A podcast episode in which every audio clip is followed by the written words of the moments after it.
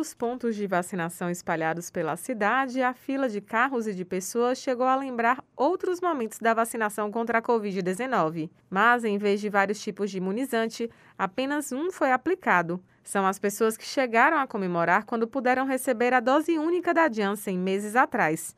A servidora pública Maria Luísa Mazo foi uma delas. Estava todo mundo ansioso, esperando pela vacina, e quando a vacina chegou foi motivo de comemoração para todo mundo.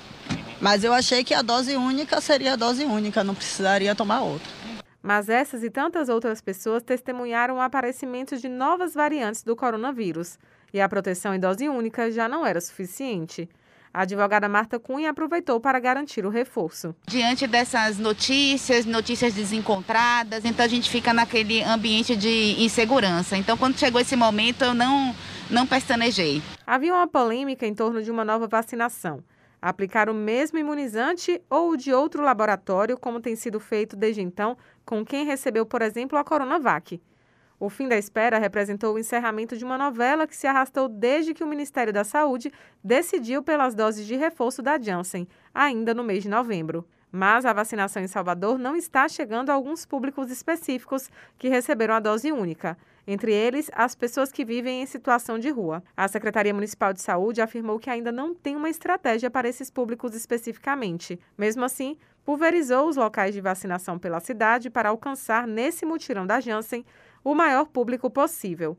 Mas existem outros problemas. O advogado Daniel Lisboa e a estudante Michele Almeida fazem parte de um grupo que participou de forma voluntária da pesquisa da vacina da Janssen em Salvador e agora não conseguem receber a dose de reforço porque os dados não constam no site. Eu poderia tomar, ter tomado a primeira dose, já que não consta no site da prefeitura, eu poderia ter tomado a primeira dose em qualquer lugar.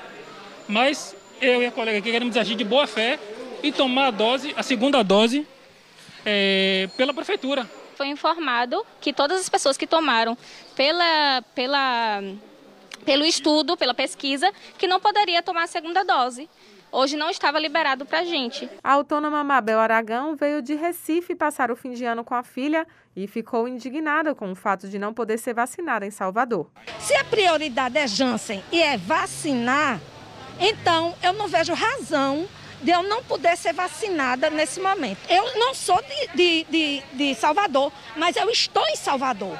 Então, eu estou, quer dizer, vulnerável a uma situação. Por quê?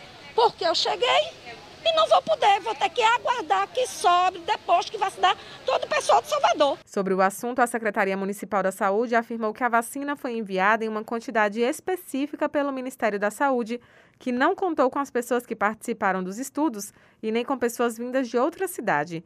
No caso de quem participou dos estudos, foi instruído que eles procurem um hospital das clínicas. Raíssa Novaes para Educadora FM.